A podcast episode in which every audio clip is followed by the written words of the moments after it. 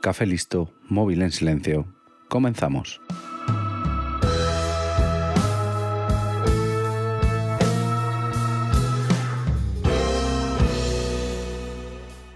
Ya te he hablado en otras ocasiones de marineros e incluso de uno de los piratas más famosos, como fue Francis Drake.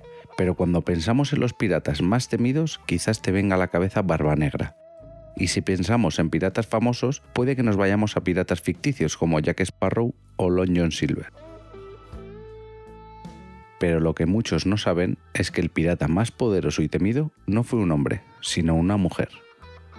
Hoy, en 15 minutos, voy a contarte la historia de Qing Shi, la reina de los piratas. Antes de empezar con la historia de esta mujer, creo que debo ponerte en contexto de cómo era la piratería en China.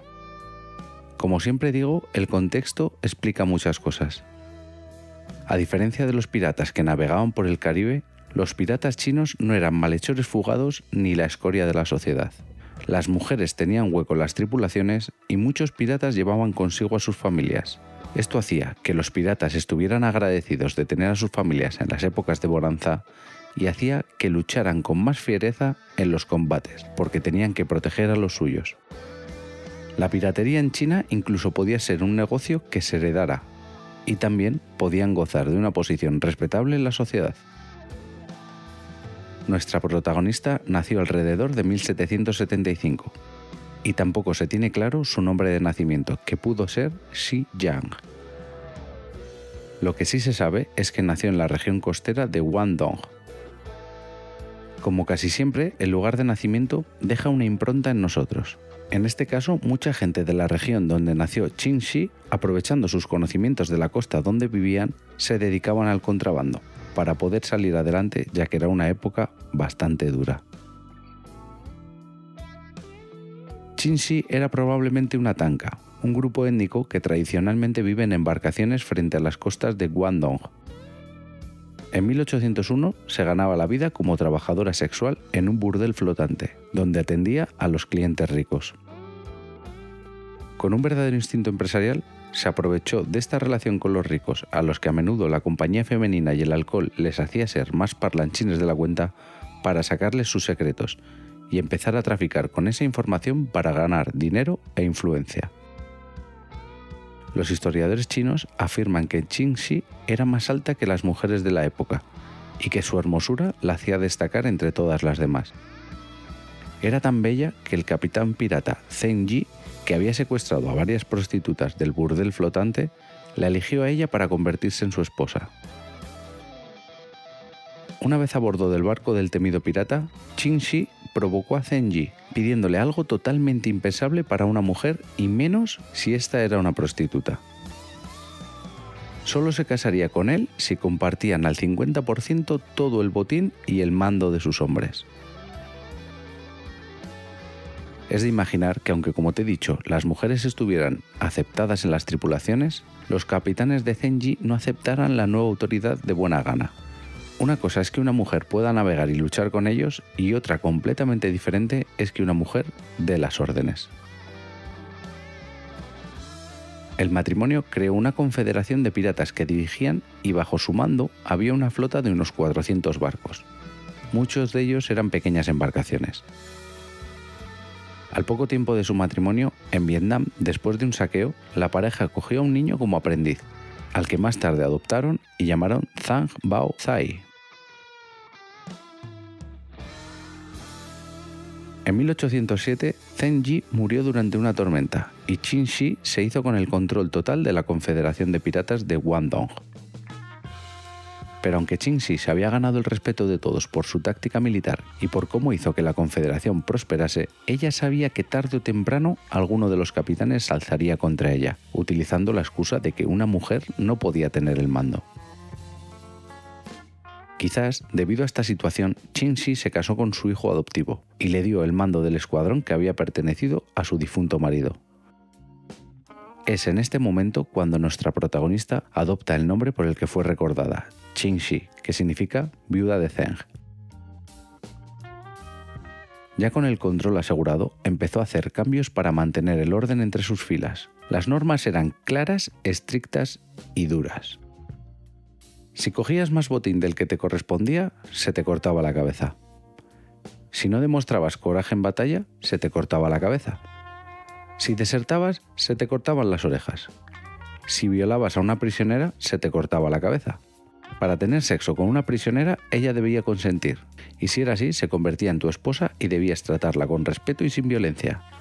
Las prisioneras que no aceptaran, se les dejaba en la costa más cercana. Esto estaba lejos de ser una sociedad igualitaria, pero Qin hizo mucho por la seguridad de muchas mujeres. La armada de Qingxi no paraba de crecer, y esto hizo que el emperador de China tuviera miedo de tanto poder y quisiera poner freno al crecimiento de la Confederación de Piratas. Sin embargo, no solo salió derrotado una vez, sino tres. En tres ocasiones, la armada de Qingxi demostró superioridad y venció a los juncos, que son un tipo de barco chino de la época, del emperador. Incluso cuando uno de sus almirantes les traicionó y les abandonó para posicionarse en el bando del emperador. Pero no fue hasta que los portugueses afincados en Macao apoyaron al emperador y con sus modernos buques pusieron en apuros a la armada pirata. Los juncos chinos poco podían hacer frente a los barcos occidentales. Una sola fragata podía acabar con decenas de juncos sin apenas esfuerzo, por su potencia de fuego, su rapidez y su maniobrabilidad. Las tornas se dieron la vuelta y muy pronto Qingxi se vio acorralada en el río Perla, pero ella no se rindió, ni siquiera cuando los portugueses hicieron prisionero a su esposo.